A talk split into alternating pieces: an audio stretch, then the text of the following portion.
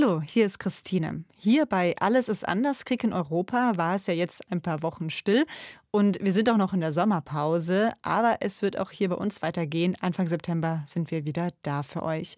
Heute bekommt ihr dafür schon mal eine Empfehlung hier im Feed, nämlich den Podcast Energiekrise und jetzt? Viele von uns spüren ja die Auswirkungen des Krieges ganz konkret durch die inzwischen sehr stark gestiegenen Energiepreise. Und in dem Podcast Energiekrise und jetzt werden ganz konkret Fragen dazu beantwortet. In der aktuellen Folge fragen die Hosts, ob die Gasumlage eine faire Sache ist und sie erklären, was wir im Moment dazu wissen müssen. Ihr hört die Folge jetzt hier und wenn euch das Thema interessiert, dann abonniert doch gerne den Podcast. Den Link findet ihr in den Show Notes. Viel Spaß! Energiekrise. Und jetzt? Hallo liebe Alles ist anders Hörerinnen und Hörer. Hier sind Katja Jansen und Jörg Marksteiner. Hallo, herzlich willkommen in unserem Podcast Energiekrise. Und jetzt? Diese Umlage ist die gerechtmöglichste Form, die zusätzlich aufgelaufenen Kosten in der Bevölkerung zu verteilen und zu tragen. So zumindest sieht das Bundeswirtschaftsminister Robert Habeck. Aber stimmt das auch? Ist die Gasumlage, die alle Gaskunden künftig zahlen sollen, wirklich fair oder muss man sie erst noch gerecht machen? Diesen Fragen gehen wir heute nach. Jörg und ich, wir sind beide Wirtschaftsjournalisten der ARD. Ja, und Jörg, dich qualifiziert noch was ganz anderes. Du bist Besitzer einer Gasheizung. Ja, sehr schön. Ja, direkt zum Auftakt mal in der Wunde rumstochern. Vielen Dank, Katha. Sehr mhm. freundlicher Anfang. Ich freue mich auch, hier zu sein. Ach ja, es tut mir leid, ich weiß, das tut vielleicht ein bisschen weh, aber sag Jörg, du als Energieexperte, du hattest doch bestimmt schon, bevor überhaupt die genaue Höhe der Umlage bekannt geworden ist, Modellrechnungen für deine eigenen Heizkosten bei allen möglichen Szenarien im Schreibtisch, oder? Nee, hatte ich nicht. Muss Echt ich gestehen, schon, ja, schon wieder erwischt. Ich muss gestehen, ich musste sogar tatsächlich erstmal in den alten Abrechnungen nachblättern, wie viel wir überhaupt im Jahr verbrauchen an Kilowattstunden. Ich wusste das nicht mehr und es ist eigentlich kurios, ja. Wir wissen fast alle, was kostet Benzin gerade an der Tankstelle. Mhm. Aber wenn es darum geht, wie viel verbrauche ich eigentlich an Gas, was ja auch eine Menge Geld ist, also ich hatte das gar nicht so im Kopf. Guter Punkt. So ging es nämlich zum Beispiel auch Ralf aus Delmenhorst. Der hat uns geschrieben und erzählt, seine Lösung war dann eine Webcam über den Gaszähler zu hängen, sodass er dann einfach immer mal wieder auf den Verbrauch gucken konnte, ohne dafür jedes Mal in den Keller zu rennen. Und er schreibt, dann bekommt man zumindest mal ein Gefühl für den eigenen Verbrauch. Auch ihr könnt uns schreiben und zum Beispiel von euren Ideen in Sachen Energiekrise erzählen. Einfach eine Mail an energiekrise.ard.de. Ja, und wenn ihr keine Info mehr rund ums Thema verpassen wollt, dann abonniert doch einfach unseren Podcast.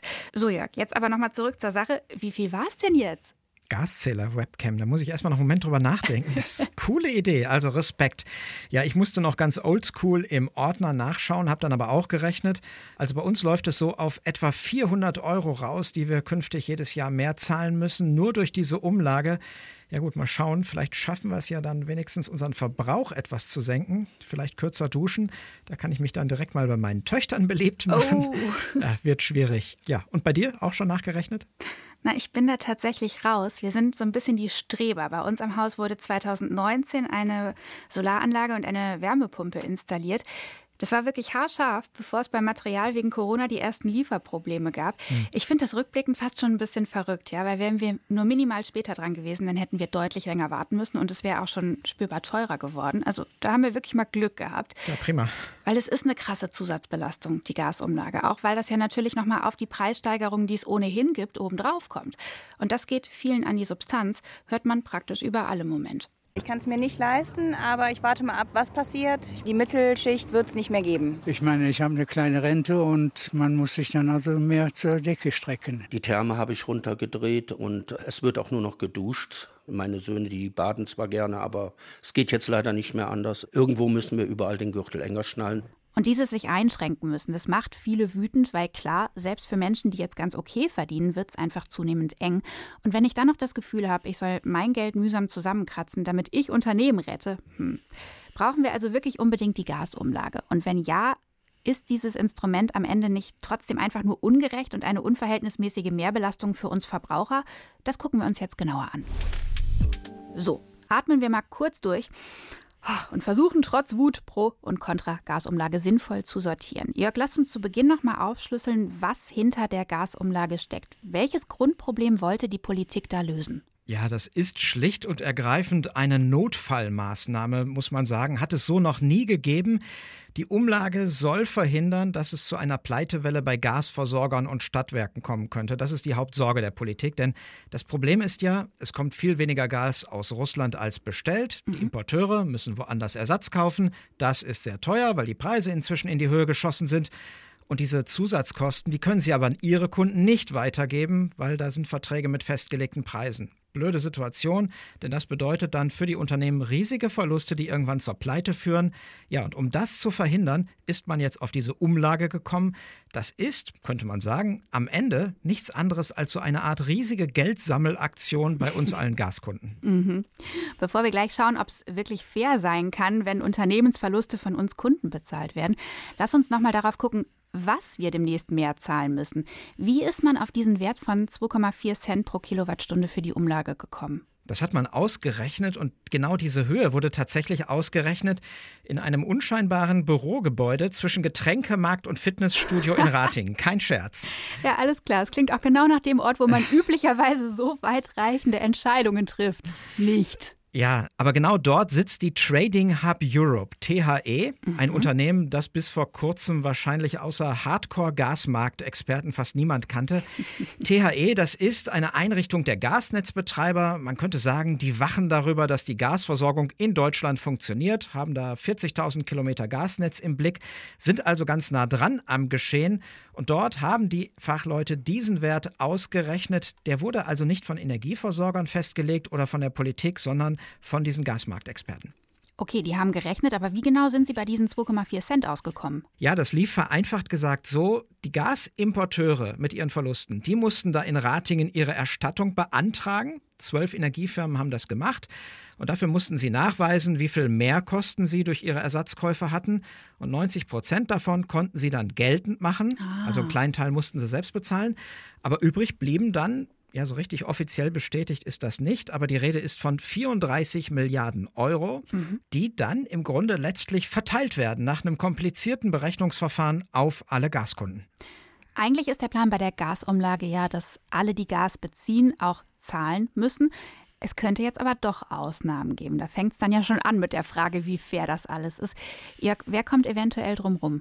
Ja, du kommst drum rum, weil du nicht mit Gas heizt. Klar, Wer Stand heute, 17.08., auch nicht zahlen muss, das sind Kunden mit Fernwärme. Das kennt man aus großen Städten. Da wird Wasser in einem zentralen Kraftwerk erhitzt und über Rohre dann in die Häuser transportiert.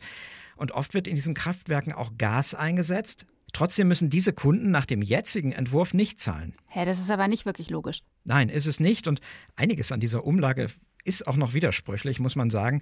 Fernwärme ist so ein Beispiel. Die Betreiber dieser Kraftwerke, oft sind das Stadtwerke, die müssen die Gasumlage zahlen, aber aus irgendwelchen komplizierten vertragsjuristischen Gründen können sie die noch nicht an ihre Kunden weitergeben, sagt der Stadtwerkeverband. Aber das Bundeswirtschaftsministerium hat das wohl erkannt, sagt, wir arbeiten dran, also da könnte sich noch was ändern. Okay, Fernwärmekunden dürfen sich noch nicht zu früh freuen. Gibt es denn sonst noch Ausnahmen? Ja, tatsächlich gibt es.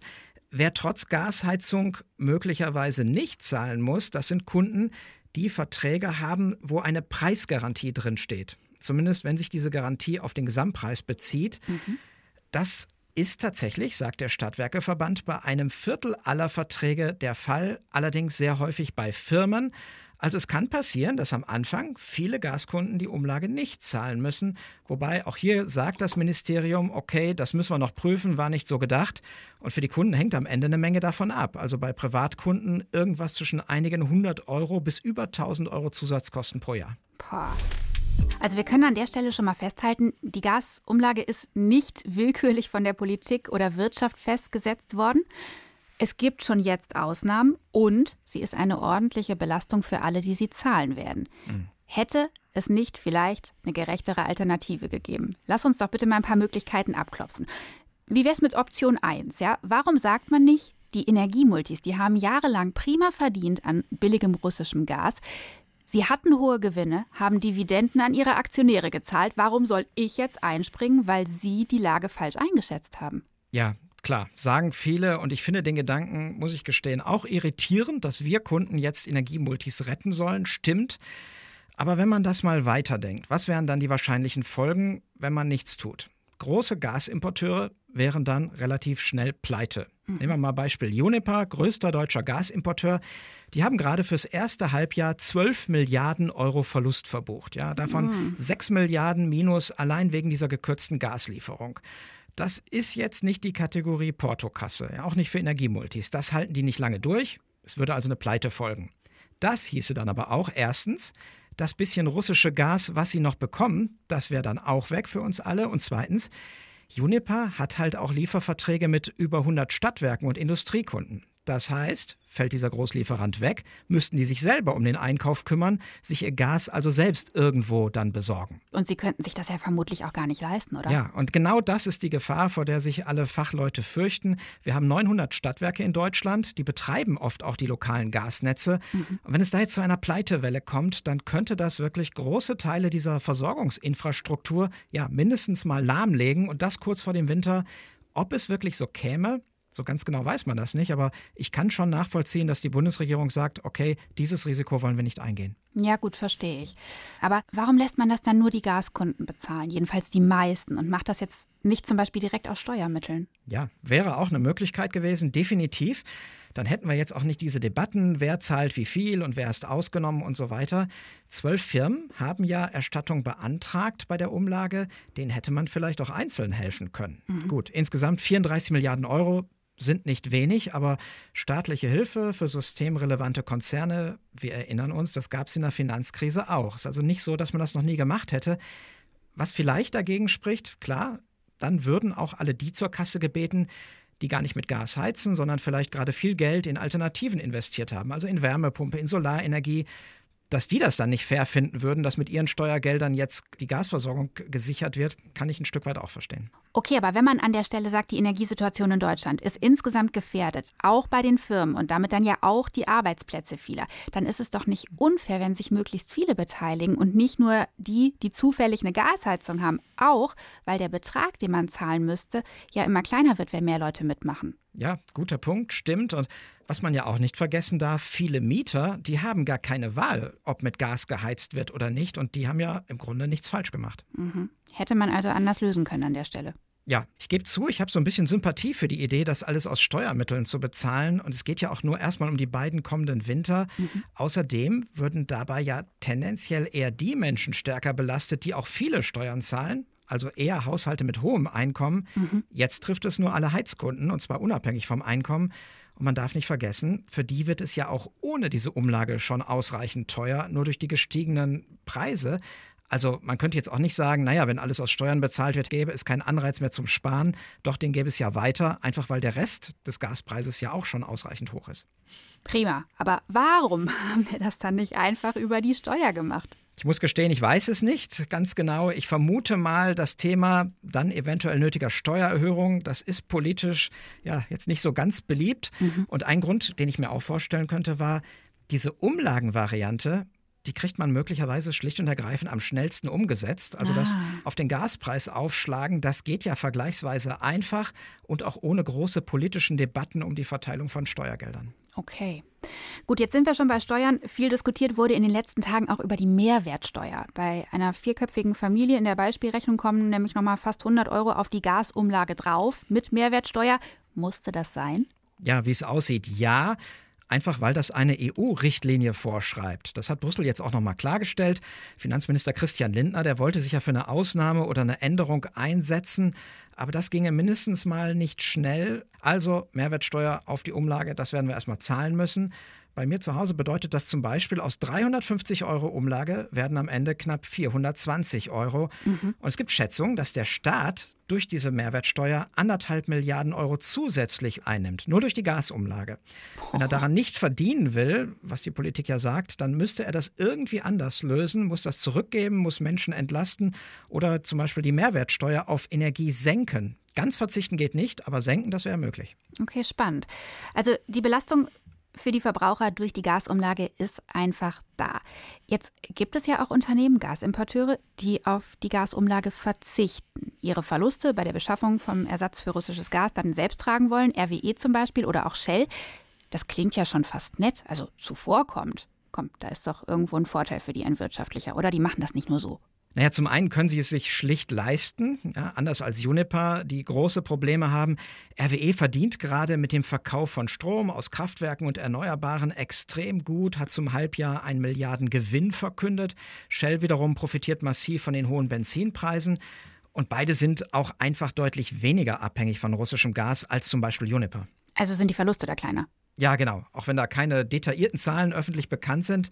Und was dazu kommt, ich vermute mal, die wollen auch keinen Image-Schaden riskieren, denn Milliardengewinne einerseits hm. und dann gleichzeitig Geld aus der Gasumlage kassieren, das mhm. käme jetzt nicht ganz so gut an. Und natürlich würde das die Konzerne sofort wieder zur Zielscheibe machen bei der Debatte um eine mögliche Übergewinnsteuer. Und ich vermute, das sieht man auch in den Konzernzentralen. Deswegen diesen Verzicht auf die Umlage, ja, der klingt gut, ist auch gut. Ich würde das aber auch mal interpretieren als eine, ja, sagen wir mal, politische Investition. Okay, halten wir mal kurz fest. Die Gasumlage brauchen wir, um die Versorgungssicherheit zu gewährleisten, denn wenn hier eine Handvoll Gasimporteure pleite geht, dann wackelt das System wahrscheinlich zu doll. Richtig prunkvolle Alternativen hätte es wohl eher nicht gegeben. Irgendeinen Haken haben die meisten. Gerecht kommt mir das Ganze trotzdem nicht vor. Und also das Gefühl, das teilen doch auch einige. Wie kann man das gerade biegen? Welche Entlastungen braucht es, damit die Umlage gerecht wird? Darüber wollen wir sprechen mit Professor Marcel Fratscher, Präsident des DIW, des Deutschen Instituts für Wirtschaftsforschung in Berlin. Gerechtigkeit ist ein Thema, mit dem er sich immer wieder ganz intensiv beschäftigt. Hallo, Herr Fratscher. Hallo, guten Morgen. Ja, hallo auch von mir. Bundeswirtschaftsminister Robert Habeck hat weitere, er sagt, zielgenaue Entlastungen für Bürgerinnen und Bürger angekündigt. Konkreter wird er bislang aber auch noch nicht. Aber es gibt einige Ideen, die diskutiert werden. Dazu gehören erneute Einmalzahlungen, die Reduzierung der Mehrwertsteuer auf Energieprodukte, ein Sparbonus für Kunden oder auch ein Preisdeckel auf den Gasgrundbedarf. Welche Idee ist Ihnen, Herr Fratscher, am nächsten?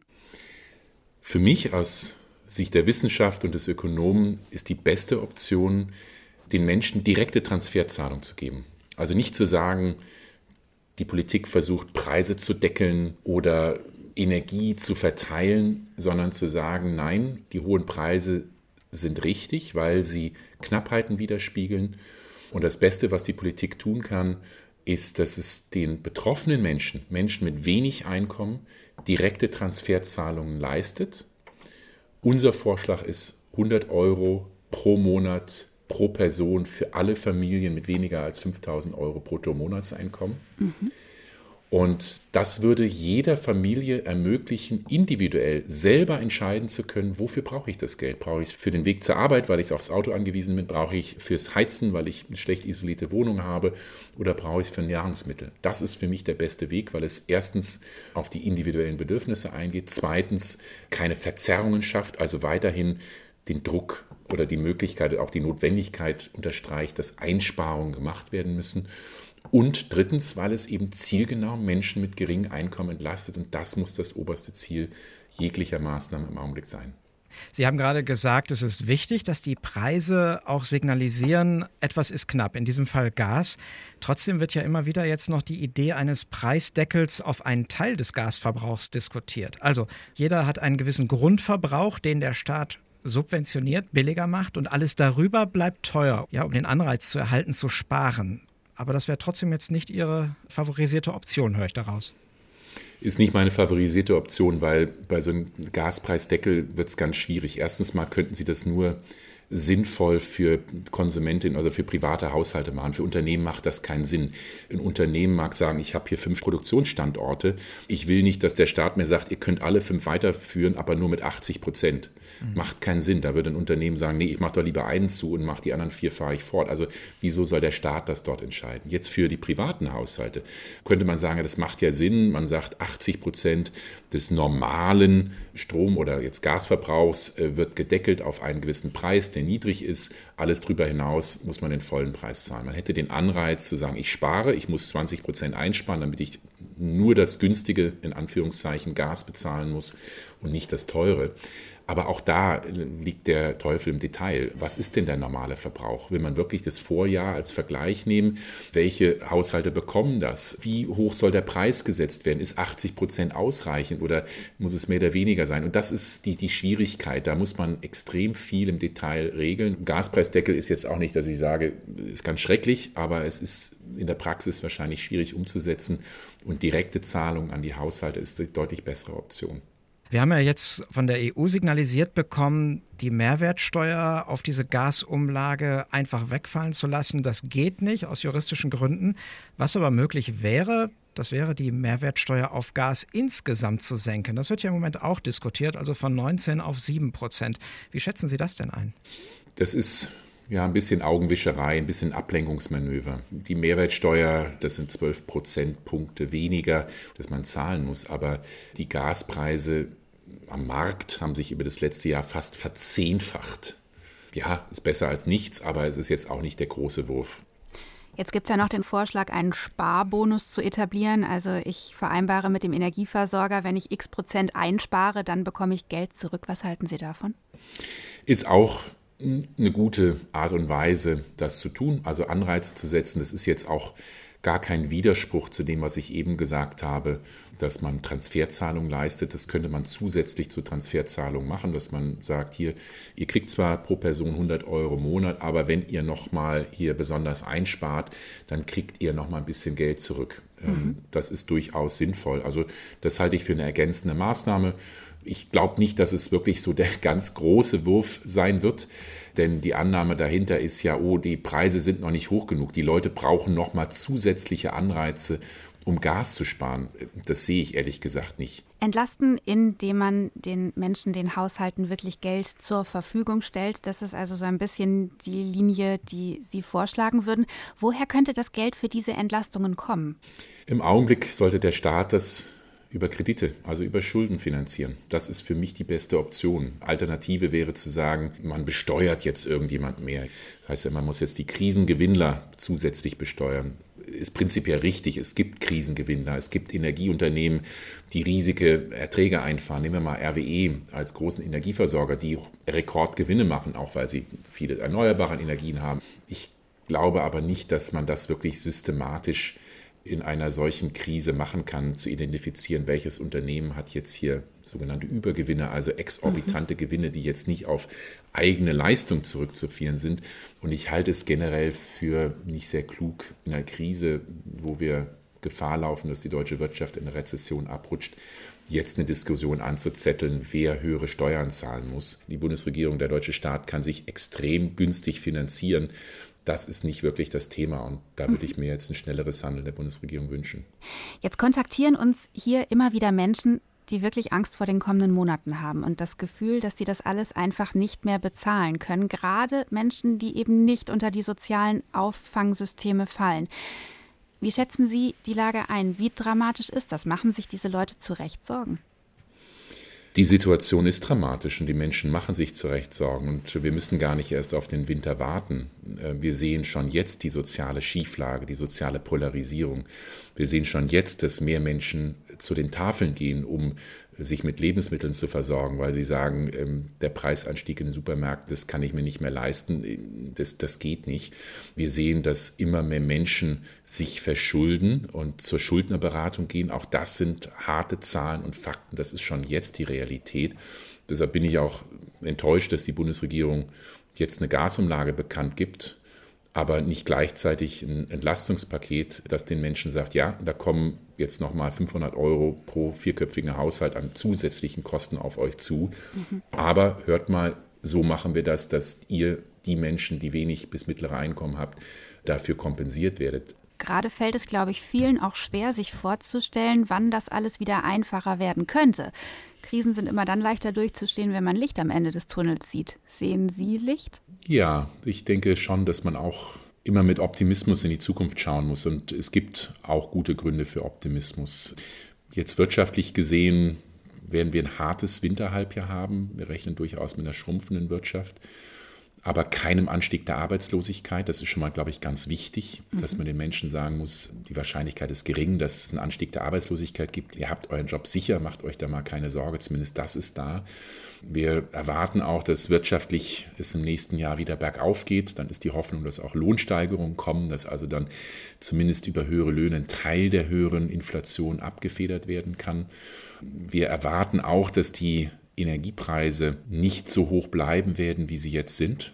Wir haben im Augenblick eine akute Krisensituation. Es wird an Lösungen gearbeitet. Ich glaube auch, dass die Bundesregierung da eine gute Arbeit macht. Perspektivisch über die nächsten zwei, drei Jahre wird da auch die Entlastung kommen. Aber wir müssen eben darauf achten, dass die verletzlichsten Mitglieder unserer Gesellschaft nicht durchs Raster fallen. Sagt Marcel Fratscher, Präsident des DEW in Berlin. Vielen Dank für das Gespräch. Sehr gerne. Ja, spannender Hintergrund. Danke auch von mir. Ich nehme für mich mit, wenn man die Gasumlage mit den richtigen Entlastungsmaßnahmen kombiniert, dann sind wir schon deutlich näher dran an einer gerechten Verteilung von Belastungen und kommen weg von der Bürger steht für Konzerne gerade. Ja, ob man davon wegkommt, weiß ich nicht, aber was man schon sieht, so richtig überzeugende Alternativen die gibt es halt auch nicht. Also bei allen Widersprüchen, es gibt schon auch Argumente, das dann eben mit dieser Umlage zu machen. Ja, total. Aber was ich einfach überhaupt nicht zusammenkriege, wieso nimmt man sich in solchen Fällen in der Politik nicht mal die anderthalb Tage mehr Zeit, diese Entlastungsoption auch direkt durchzudenken und mitzuverkünden? Weil, also ganz ehrlich, so wie es jetzt gelaufen ist, frustrieren die doch mega viele Leute. Ja, finde ich auch. Ähm, ich bin kein Hauptstadtjournalist und habe da keine politischen Insider-Infos aus Berlin.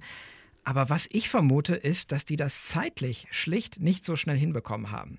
Die Heizsaison beginnt am 1. Oktober. Sechs Wochen vorher muss diese Höhe der Umlage feststehen, damit die Versorger das wieder ihren Kunden ankündigen. Deshalb ja genau diese Woche. Aber die bisherigen Entlastungspakete, das waren ja jetzt nicht Projekte irgendwelcher Sachverständiger, die man mal eben aus der Schublade zieht und dann umsetzt, mhm. sondern da wurde ja politisch hart gerungen. Also wir erinnern uns an Tankrabatt, im Gegenzug dann dafür 9-Euro-Ticket und okay. so weiter. Da mussten SPD, Grüne, FDP verhandeln, ringen, Kompromisse finden. Und ich hätte so die starke Vermutung, die brauchen einfach noch Zeit, weil sie das in der Sommerpause jetzt so schnell nicht hinbekommen haben, weil sie betonen ja alle, dass das genau der Wille ist, dass sie das machen möchten. Danke, Jörg. Wenn das bitte einfach mal einer aus der Politik im Interview so sagen könnte. Mich hätten die damit. Wir haben jetzt viel über Entlastungen für Menschen mit wenig Einkommen gesprochen. Zu Recht, die Folgen, die sind dramatisch.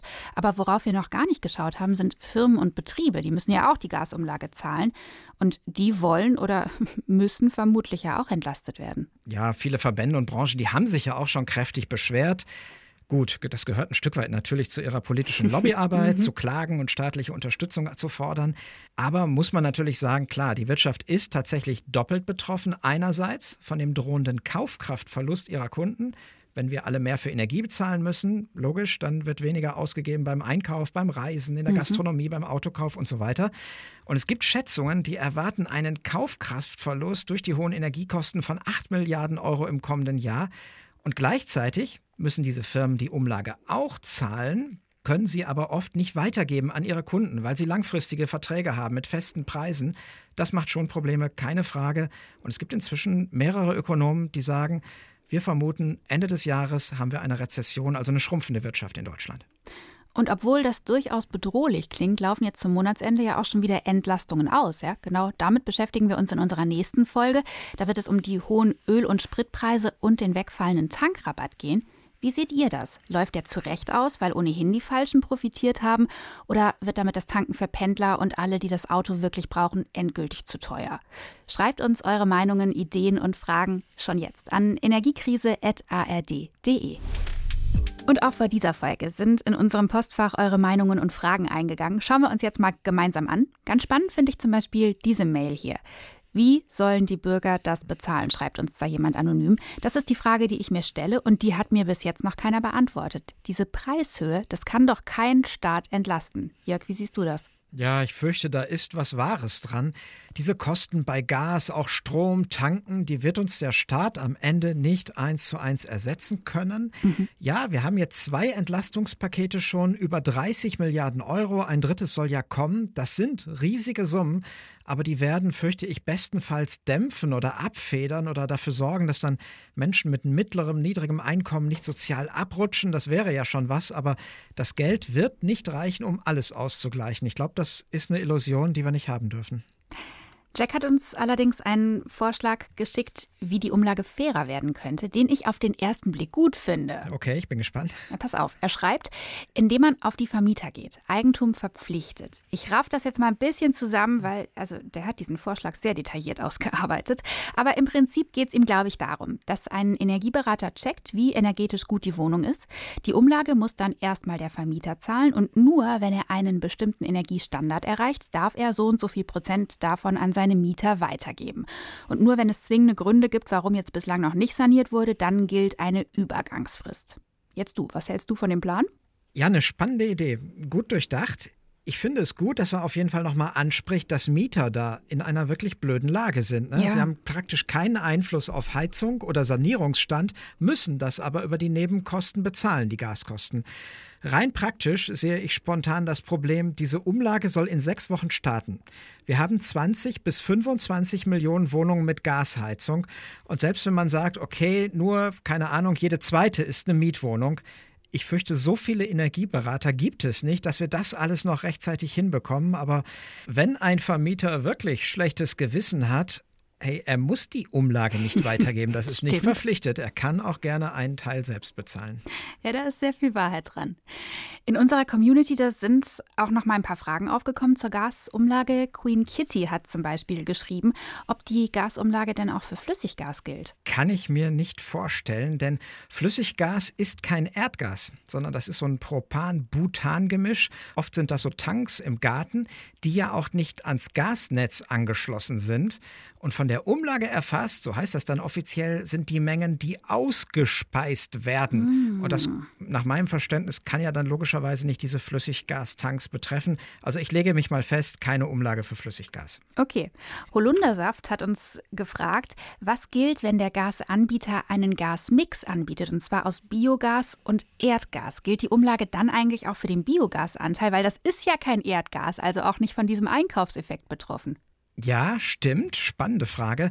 Trotzdem muss die volle Umlage gezahlt werden. Sorry, aber so steht das in der Gaspreisanpassungsverordnung.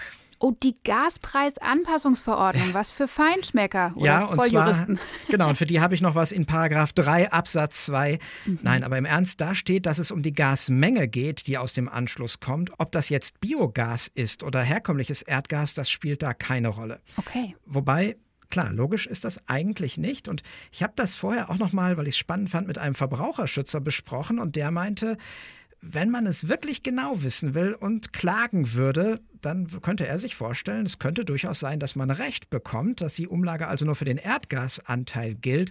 Aber klar ist natürlich die Frage, wer hat wirklich Zeit und Geld und Muße, das durchzuziehen. Und selbst wer das jetzt vorhat bei einer Klage, zahlen müsste man trotzdem erstmal, aber dann eben sagen, hey, nur unter Vorbehalt. Trotzdem, ich finde wirklich, das ist ein ganz, ganz spannender Punkt.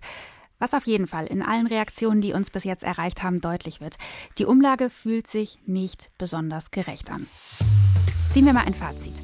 Eure Fragen und Meinungen decken sich gerade ziemlich gut mit denen aus meinem Umfeld. Ich glaube, für viele ist dieses Gefühl, es kann doch jetzt bitte nicht noch was kommen, was noch mehr kostet, inzwischen echt bedrohlich.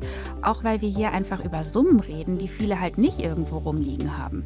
Keine Ahnung, wer das bezahlen soll. Ja, ist die Gasumlage also gerecht?